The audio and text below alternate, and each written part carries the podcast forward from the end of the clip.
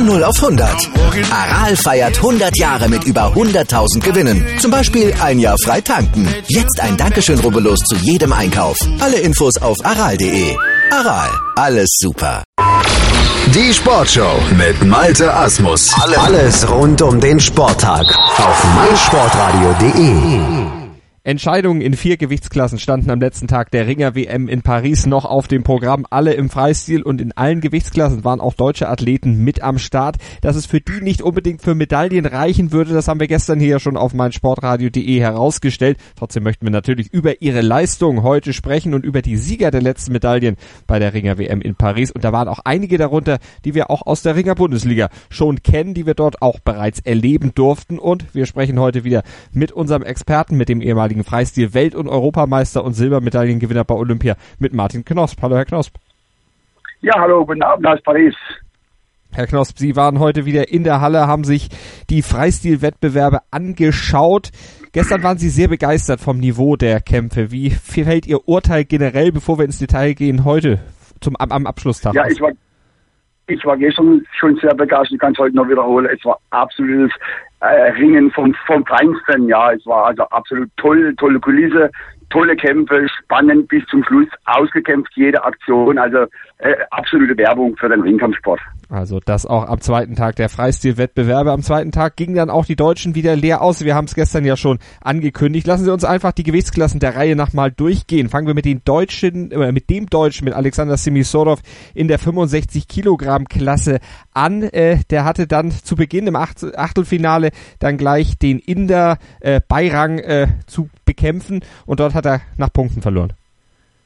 Ja, der Inder war ein, ein, sehr starker Mann. Das hat man auch daran gesehen, dass er am nächsten Kampf, im nächsten Kampf gegen den Georgier, der dann auch äh, letztendlich äh, im Finale stand, gesehen, dass er äh, gegen den er knapp verloren hat. Er hat, glaube ich, 6-5 verloren. Also das sah man, wie, wie knapp der Inder an der, an der Spitze dran ist. ja. Und äh, gegen den Inder zu verlieren, das äh, war wirklich keine Chance. Mhm. Der Alex hat sich super geschlagen, aber wie gesagt, der, der Inder war halt äh, von ihm nicht zu schlagen. Und der hat dann gegen den Mann verloren, der am Ende Gold, die Goldmedaille geholt hat. Surabi Jakubishvili aus Georgien, der hat sich im Finale gegen Magomed Murat Gaziev aus Polen durchgesetzt mit 3 zu 1. Wie haben Sie diesen Kampf gesehen? Ja gut, äh, der Kampf war auch ausgekämpft äh, bis zum Schluss auf Messerschneider, war sehr, sehr knapp. Äh, jeder hätte den Kampf können gewinnen. Der Georgier war der Glücklichere, hat den Kampf dann an sich gezogen und äh, wurde dann auch verdient Erster. Äh, allerdings muss man natürlich sagen, in dieser Gewichtsklasse äh, war jetzt einfach eine Wachablösung da. Äh, in dieser Gewichtsklasse waren die ganzen Medaillengewinner der Vorjahre äh, dann aufgestiegen in die nächste höhere Gewichtsklasse, sodass man eben äh, da eben nicht unbedingt einen Favoriten auf dem Schirm hatte. Mhm. Aber Jakubischwili, der Mann, der am Ende gewonnen hat und die Bronzemedaillen, die gingen an Alan Gago, äh, Gogaev aus Russland und Alejandro Enrique Valdez. Den kennen wir auch aus der Bundesliga.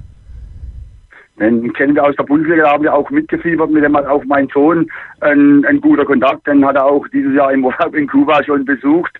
Äh, von daher haben wir doch da äh, zu dem engere Beziehungen. Er hat super gerungen, hat aber auch leider Gottes knapp und unglücklich gegen den Polen äh, im Halbfinalkampf mit 1 zu 1 verloren. Mhm. War etwas unglücklich, auch unglücklich von der äh, Kampfesführung, von der Kampfesgestaltung, auch der Kampfrichter, er war der aktivere, der andere war etwas passiver, hat aber äh, geschafft, dann trotzdem über 1 zu 1 diesen Kampf zu gewinnen und äh, Valdez holte dann tatsächlich zum Schluss auch verdient die äh, Bronzemedaille. Hat sich durchgesetzt gegen den Weißrussen Nurikau mit 4 zu 2 in diesem Kampf um Platz 3. Wir schauen auf die 70 Kilogramm Klasse, wo Lennart Wickel am Werk war, da aber mit dem russischen Meister Kadima Gomedov, schwieriger Name, äh, keine, keine Chancen hatte.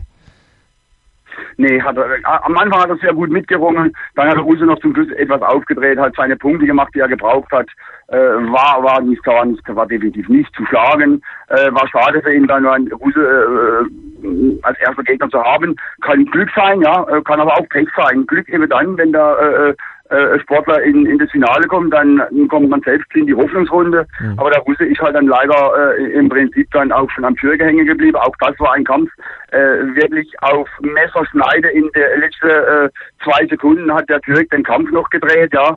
Äh, allerdings stand ihm dann wiederum der Italiener äh, äh, äh, gegenüber und äh, der Italiener ist einfach ein, ein übermächtiger Ringer, wobei man sagen muss, italienischer Ringer Camizzo äh, ringt ja auch in der Bundesliga, oder hat gerungen bisher in Schifferstadt, ist ein äh, Kubaner, äh, ein exzellenter äh, Techniker, ein exzellenter Ringer, wirklich schön zuzuschauen und äh, von daher war natürlich dann äh, Pech für den äh, Leonard Pickels, dass er gegen den Russe gekommen ist, weil der Russe halt leider Gottes auch nicht äh, weiter kam. Hm.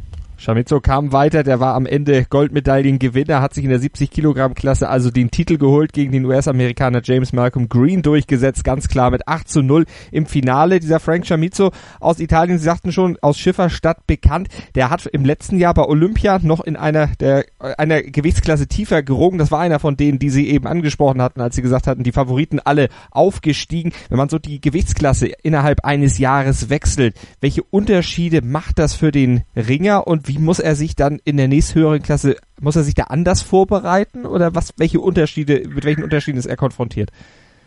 Ja gut, man, man sieht natürlich zunächst schon mal, dass äh, alle Ringer extrem Gewicht machen. Ja, dass alle, äh, die da in ihrer Gewichtsklasse ringen, in der Regel äh, äh, mit Sicherheit äh, schon äh, mehr haben wie die nächste höhere Gewichtsklasse. Das ist einfach mal so.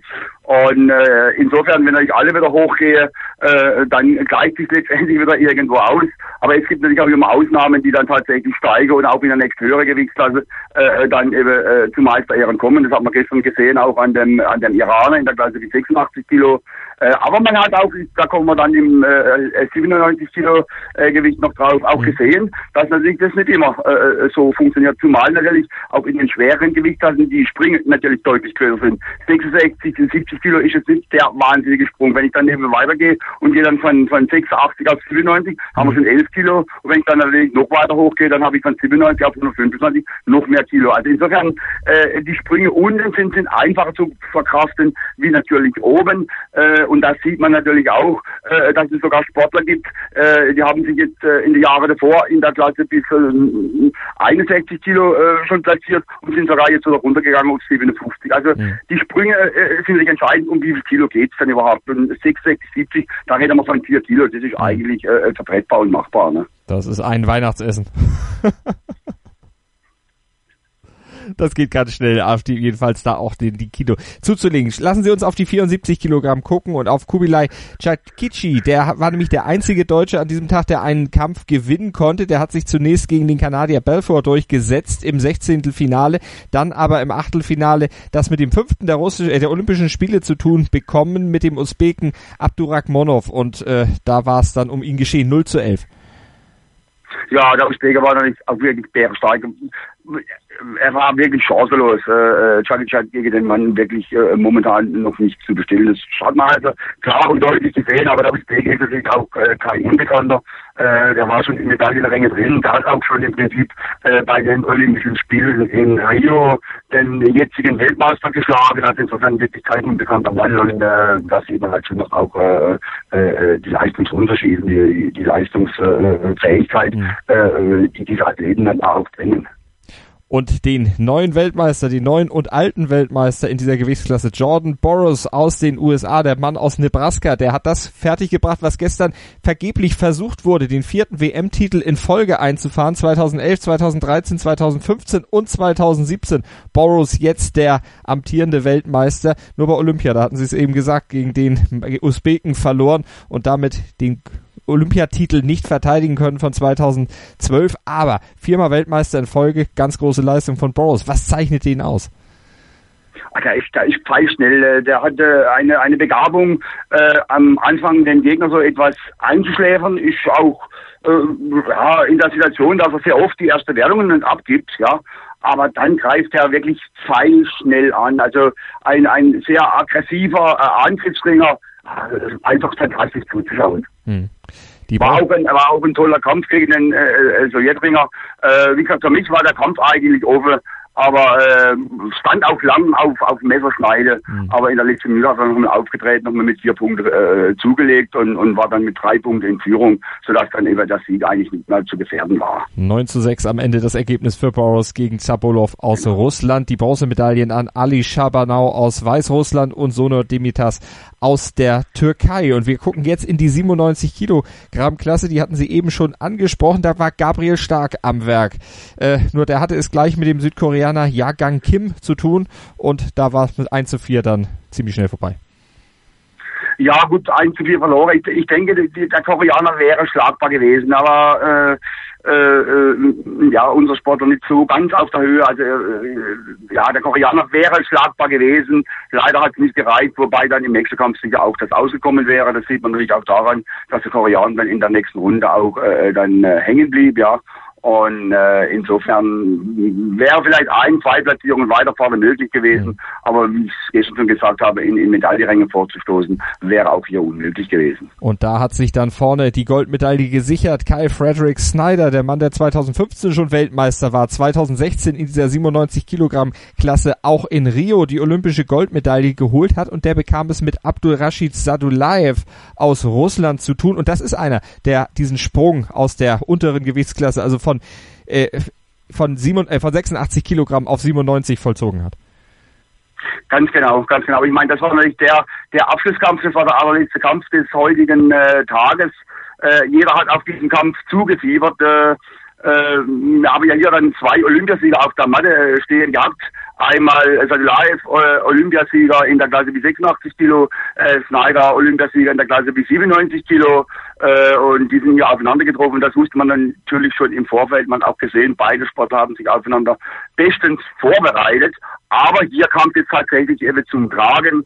Äh, nach meiner Einschätzung hat äh, Sadulaev vielleicht 93 Kilo auf die Waage gebracht, also nicht einmal äh, die 97 äh, Kilo komplett voll, ja. Mhm. Und Snyder schätze ich jetzt mal vom, vom, von der Körperfigur her und vom Aussehen, dass der mit Sicherheit von 103, 104 Kilo äh, runtergekommen ist auf 97. Da bin ich felsenfest davon überzeugt.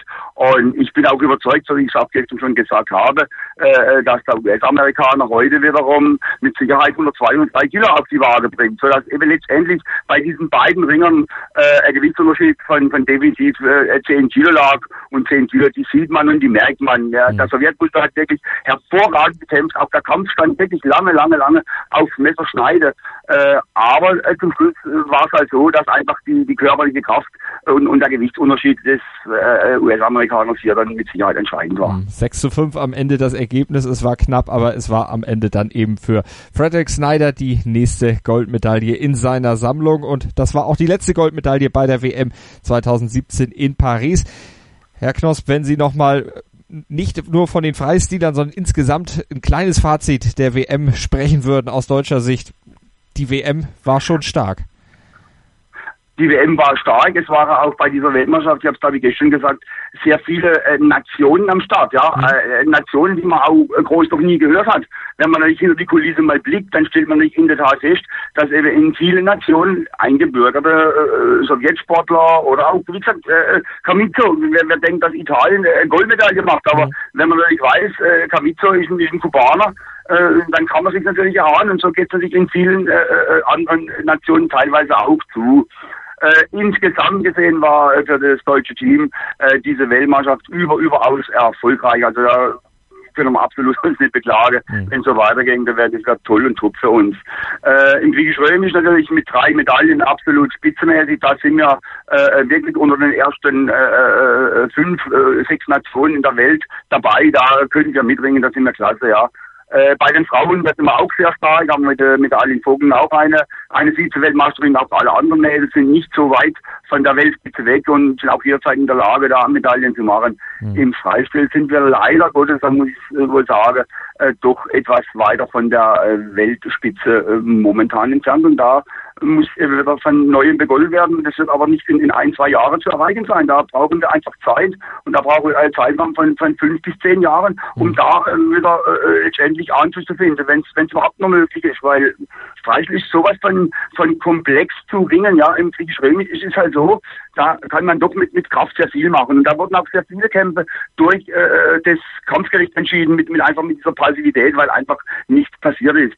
Im Freistil, da sind es solche viele Krane, Dinger, da fallen Wertungen, da entscheiden die Ringer selbst den Kampf und zwar bis zum Schluss äh, mit Aktionen äh, da wird es einfach schwer. Da ist einfach, äh, äh, ja, es ist schwerer ranzukommen. Und wie gesagt, äh, wir haben natürlich genau die gleichen Voraussetzungen äh, wie auch andere Nationen. Wir haben gute Bedingungen, wir haben Bundeswehr, wir haben Polizei, äh, wo die Sportler nicht schon untergebracht sind und auch im Prinzip für äh, den Sport freigestellt sind.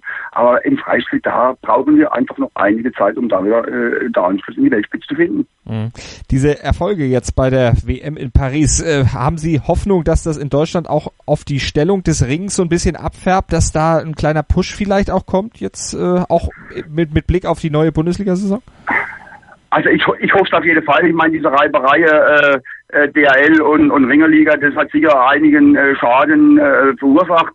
War auch eine ganz unglückliche Situation. Ich hoffe, dass das sich wieder irgendwo mal äh, bereinigt und wieder mal normalisiert. Und äh, dass natürlich jetzt auch diese Erfolge, die wir haben und äh, äh, die hier gezeigt wurden, dass wir die eben kompensieren können und dass letztendlich jetzt auch, wie gesagt, dank der zweiten äh, Medaille von Frank Stäbler, der zweiten Goldmedaille, das muss ich mal sagen, mhm. weil der erste Werte, sagen wir, na, Zufall, was weiß ich was, er hat hier gezeigt, dass er absolut der, der überlegene Ringer in dieser Gewichtsklasse war und später bei der zweiten Plätze, auch bei der dritten dann ja, äh, da wird natürlich dann die Öffentlichkeit aufmerksam, der Name kommt, wird bekannt, weil äh, es ist so, ich meine, der Frank Stäbler war damals schon äh, in Las Vegas äh, 2014. 15, ja. 14? 15. 15. Ja.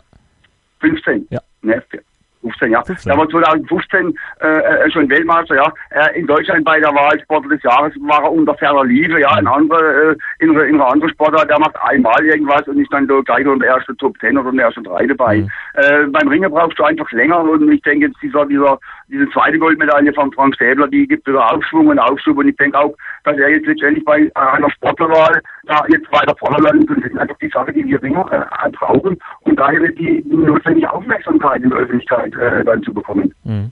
Wir werden auf jeden Fall die Ringer-Bundesliga wieder verfolgen. Hier bei uns im Programm von meinsportradio.de mit Start der Liga sind wir auch mit Ringen auf meinsportradio.de dann wieder wöchentlich zurückfassen zusammen, was an den Kampfwochenenden so passiert ist. Und da ist ja in diesem Jahr dann doch einiges mehr los, weil eben die Ringerliga, die deutsche Bundesliga sich reformiert hat und auch die Ringerliga parallel noch stattfindet. Also wir werden über beide Ligen natürlich berichten hier bei uns auf meinsportradio.de. Das war's von unserer Berichterstattung von der Weltmeisterschaft in Paris. Wir haben das Fazit schon gezogen, großartige Wettkämpfe gesehen, großartige Leistungen gesehen und tolle Medaillen auch eingefahren. Ich sage vielen Dank an unseren Experten Martin Knosp für seine Expertise zum Freistil. Ja, und ich bedanke mich auch und viele Grüße nach Hause meinsportradio.de bringt dich ganz nah an den Ring. Die Box WM 2017 live aus Hamburg. Vom 25. bis 29.8. die Box WM Dailies und vom 31.8. bis 2.9. die Live-Übertragungen der Halbfinals und der Finalkämpfe aus der Sporthalle Hamburg in Alsterdorf. Exklusiv kommentiert von Matthias Preuß. Die Box WM 2017 auf meinsportradio.de präsentiert von Boxsport TV.